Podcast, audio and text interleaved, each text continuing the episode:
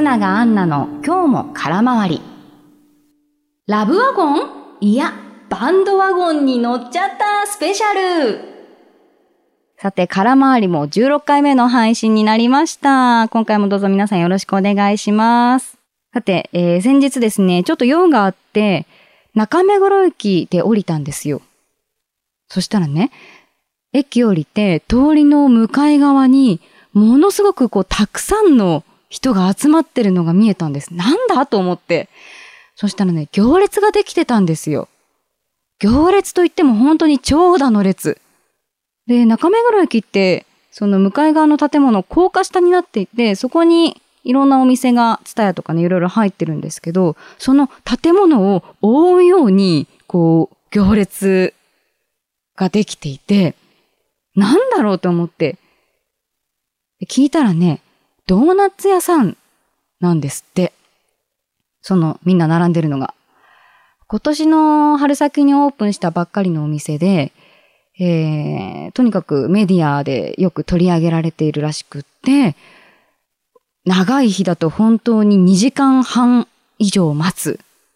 そんな時もあるぐらい人気のドーナツ屋さんらしいんですけど、もうね、駅降りた人たちみんなそこに吸い込まれるように並んでいくんですよ。こう、もともと行くと決めていた人たちだと思うんですけど、みんな暑そうだったな。あの、ハンディ扇風機を首からかけて、えー、だって2時間でしょいやー、すごいな。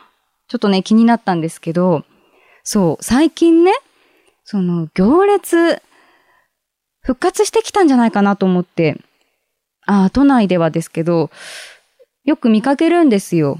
ここ最近。この1、2ヶ月かな。うん。まあ、ちょっと前までは、列を作るとこう、密になっちゃうということで、なるべく行列を作らないとか、あ並ぶの控えましょうっていうような流れがね、あったわけですけど、ここ最近は、そうですね、久しぶりにというか、2、3年前にあった光景に日常にね、少しずつこう、戻りつつあるのかなというような、そんな行列を見てね、思ったんですけどね。どうですか皆さん？行列、並びますか？並びというか、並べますか？で、並ぶとしたらどんな行列に並んだことありますか？ああ、私はと言いますとね、そうですね。例えば、そういう流行のお店とかだったら、うんそ、そうですね。行列そのものには積極的にそんな並びたいというふうにはなかなか思わないのかな。あの、流行りは気になりますけど、そうですね。もうちょっと落ち着いてから行きたいなーって思ったりするんですけど、どうでしょう？うん。並べるとしたらそう何時間とかありますよね。その、自分の中の限界みたいなのが。うん。あ、でもね、すごくこう目的が絶対にこ、ここに行きたいんだとか、この目的を達成したいんだっていう時は並びます。最長でね、5時間並んだことありますよ。15万人の行列に。というのも、数年前の平成最後の一般参賀の時には、陛下、皇后様が、こう、一般参加されるのが最後だったということで、すごく並びましたけど、いや、でも、よっぽどのことがない限りは、並ばないですね、行列には。はい。うん。まあ皆さんどうでしょうか。それでね、あの、行列についてちょっと調べてみたんですけど、世の中にはですね、行列がテーマの研究や論文、調査結果というのがね、とっても溢れていまして、ああ、みんな行列にはとっても関心が高いんだなというのを感じたんですよ。それで、ある調査結果によりますと、博報堂行動デザイン研究所の調査結果によりますと、意外や意外。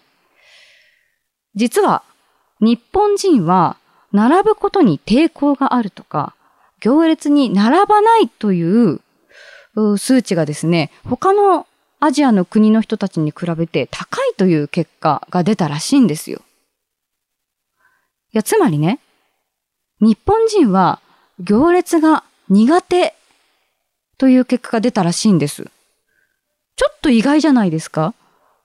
なんかこう、これだけ日本人って行列が好きなというか、全然抵抗ないんじゃないかっていうイメージがね、個人的にはあったのでね、へーって思ったんですよね。まあでも、じゃあなんで日本人は行列を作ってしまうんだと。行列が苦手だという研究結果が出ているにもかかわらず並んじゃうのかというと、そこにはですね、バンドワゴン効果というのが隠れてるらしいんですよ。はい。ちょっと授業みたいになってきましたね。はい。あの、バンドワゴン効果、これどういうものかと言いますと、ある事柄が流行していると感じると、その事柄に関心のなかった人も支持してしまうという現象があるらしいんですよ。心理現象らしいんです。えー、とても簡単に言うと、支持している人が多いと感じると、その選択が正しいと思ってしまう気持ちが働くそうなんです。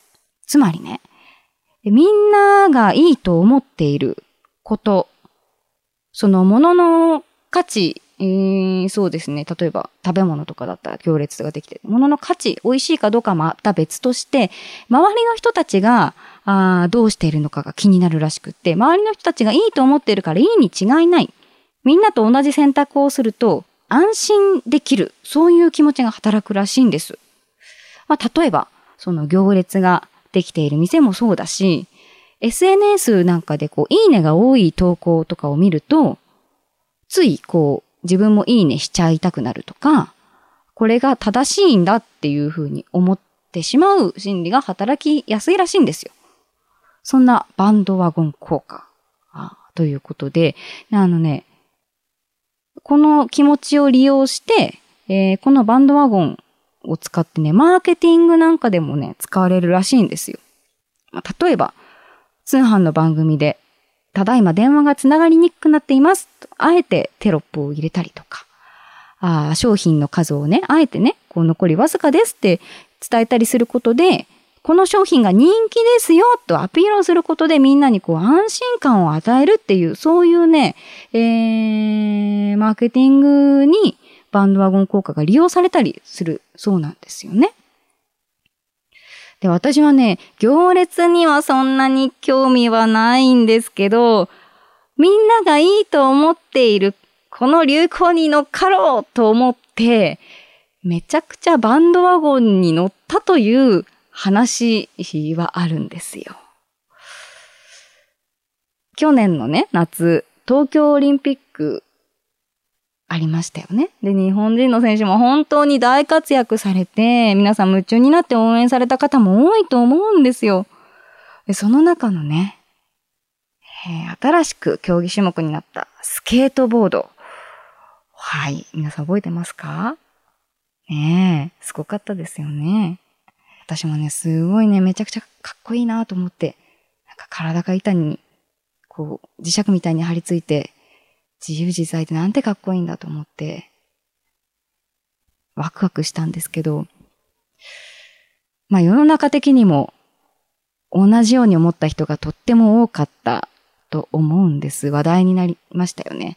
で、スケートボードがスポーツ用品店から人気すぎてなくなっちゃうとか、スケボー教室開催するとすぐに応募殺到して、えー、コロナ禍にもかかわらず即埋まってしまうと、そんなムーブメントにね、えー、世の中になってたと思うんですけど、メルカリにもね、たくさん出てまして、たくさんもうソールドアウト状態、みんながいいと思ってたあ時にですね、私もね、えー、やってみたくなりまして。えー、メルカリでですね、小型の初心者用のスケートボードをね、ポチッと買ったんですよ。まさに、この、流行に乗っちゃおうと、買いました。一度も乗ってないんです。はい。白状します。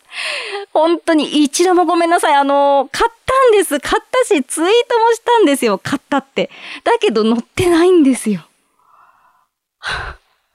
我が家でですね、あの、玄関で、えインテリアになってる状態になってます。はい。よくみんなにあの、あれどうしたんだっていうふうに聞かれたりするんですけど、いや、あの、乗ろうとは思ってるんですよ。だサポーターとか、ひ、なんて言うんですか、肘当てとかすごく必要だし、一人じゃちょっと怖くて乗れないぞっていう言い訳を今してますね。なんですけど、まだ乗ってないんです、つまりは。はい、一年ぐらい経ちますけど。ねえ、ちょっと、まさにバンドワゴンに乗っちゃった話なんですけど、なんか、ただのミーハーじゃないかっていう、本当にそんなことも言われかねないんですけど、うん。それでね、あの時、たくさんメルカリでソールドアウト状態だったということはですよ。共にバンドワゴンに乗った仲間が私にもたくさんいるわけですよ。でね、今ですね、えー、メルカリを覗いてみますと、あの時のバンドワゴン仲間はですね、スケートボード結構出品してるんですよ。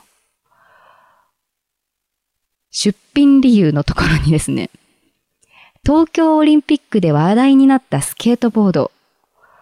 を購入しましたが、結局一度も乗らなかったので出品します。とか、2、3回乗っただけで、その後乗らなかったので出品します。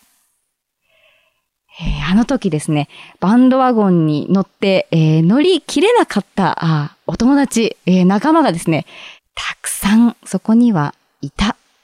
という話です。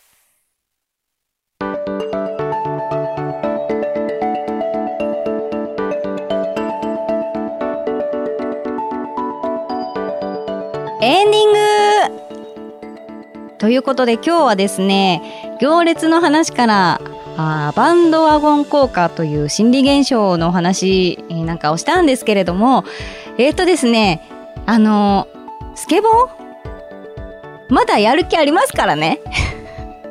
あの、まだ心の火は消えてないですよ。1年ぐらい経っちゃいましたけど、うん。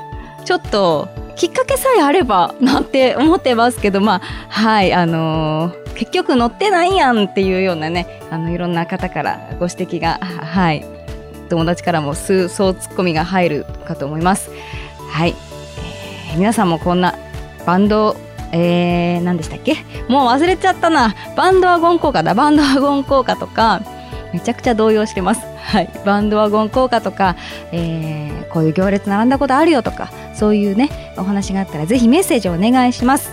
はい。改めまして、この番組では Spotify や iTunes などのポッドキャストで配信しているんですけれども、Spotify の再生画面からメッセージや簡単なアンケートに答えていただくことができますので、Spotify でお聞きの方はぜひメッセージをお願いします。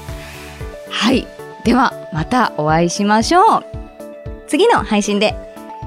今日のお相手は今日のじゃないいつもなんですけど。お相手は松永アンナでした。バイバイ。